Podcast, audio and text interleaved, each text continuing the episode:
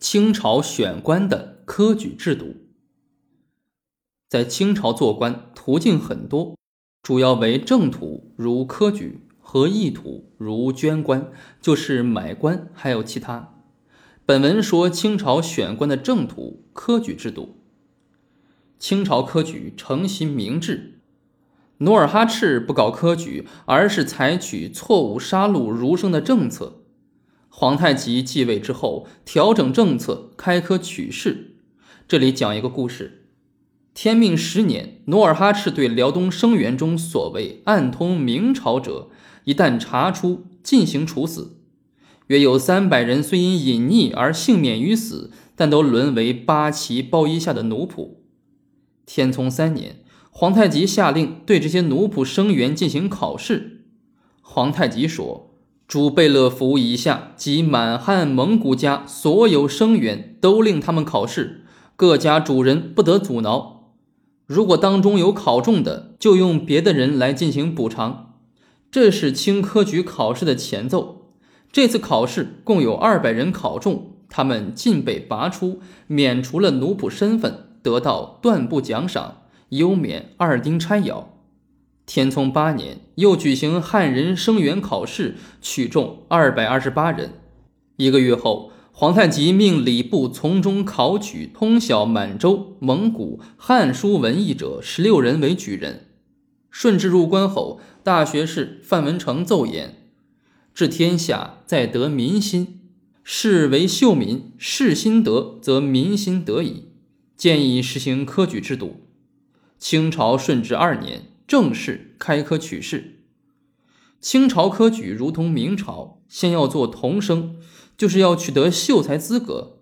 在这里说一下，童生不一定都是儿童，有的十几岁，甚至有的六七十岁，他们考取之前都算是童生。报名时要填写籍贯、三代履历，统考五人联保，还要请一位生员作保。童生考试要经过三考：县考由知县主持，府考由知府主持，院考由学政主持。以上三考都合格了，成为秀才，就是优秀的人才，才算有了资格成为县学或府学的生员。这实际上是一种入学考试。只是科举考试的前奏和准备，或者说是取得科举考试的资格。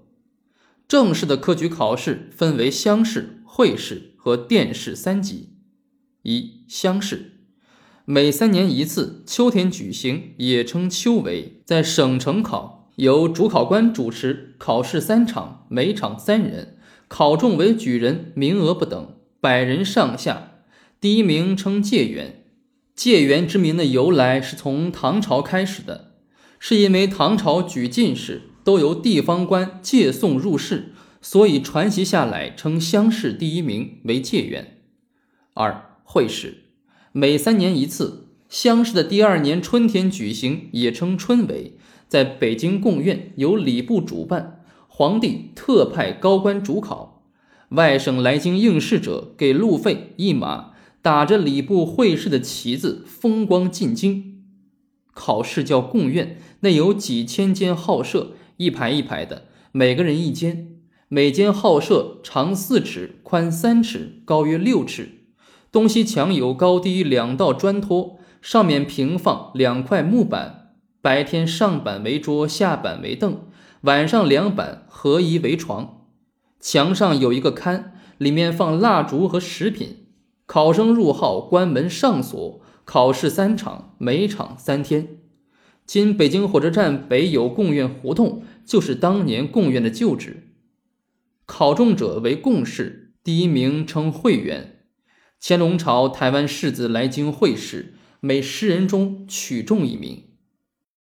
三殿试，会试放榜后不久。乾隆定于四月二十一日，在太和殿前或保和殿前举行，所以称殿试，由皇帝主持。这是朝廷的考试，所以又称作廷试。殿试考试一天，考场先在天安门前，后在太和殿前或在保和殿前，地点经常变化。康熙时，考生曾露天站立书写，考中为进士，分为一甲。二甲、三甲、三等，第一甲第一名为状元，第二名为榜眼，第三名为探花。探花的来源在唐代时，进士在杏园举行探花宴，以少年俊秀者为探花使采折名花。南宋以后，专指进士第三名。平常所说的连中三元，就是指连续考中省城乡试的第一名解元，礼部会试的第一名会员和朝廷殿试的一甲第一名状元。进士一般每三年考一次，取中人数不等，少者乾隆五十八年八十一人，多者顺治十二年三百九十九人，平均每年约一百人上下。考中者。姓名书写在黄纸上，称为金榜，这就是咱们现在所说的金榜题名的来源。金榜分为小金榜和大金榜，小金榜由皇帝进呈，大金榜贴在北京东长安门外。下面给大家讲几个状元的故事。孙承恩，顺治要点他为状元，但怀疑其弟孙杨被遣戍。让大学士王熙前往询问，王熙骑马赶到孙寓所，说明来的原因后，郑重地说：“今升天沉冤决于一眼。”孙如实回答：“是。”顺治帝秉烛等待王熙的回音，王熙如实回奏，顺治帝加赞孙承恩诚实，点其为状元。李攀殿试时不能按时交卷，护军催促他，哭求说。毕生事业在此一朝，于是护军宽限时间到四更才完卷，怀里揣的三十六个面饼也吃完了。康熙皇帝知道此事，赞赏他的苦心和意志，特录取他为状元。王杰，殿试呈送第一名为赵毅，第三名为王杰。乾隆帝说：“西北状元太少，就取王杰为状元吧，而赵毅则为第三名。”王寿鹏。因慈禧六十大寿，其名中有“寿”字，而被点为状元。骆丞相卷文有“主忧臣辱，主辱臣死”之句，时指甲午战败，光绪帝点他为状元。孙春林，光绪三十年，清朝末科状元，因那年大旱，渴盼春林而被点为状元。清朝共举行会试一百一十二科，进士两万六千八百四十六人。北京孔庙进士提名碑上刻录他们的名字。参加会试者年龄最小十六岁，最大一百零三岁。考中进士者年龄最小十六七岁，最大六七十岁。宋元强在清朝的状元中统计，中状元者年龄最小二十四岁，最大五十九岁。平均三十五岁。光绪九年，参加会试考生一万六千多人，仅取进士三百零八人。清代科举有积极的一面，也有消极的一面。清朝科举的积极方面，第一，有利于满洲、蒙古文化的提升；第二，有利于满汉文化的交流；第三，有利于吸纳部分汉族知识分子参政；第四。有利于民族地区文化发展。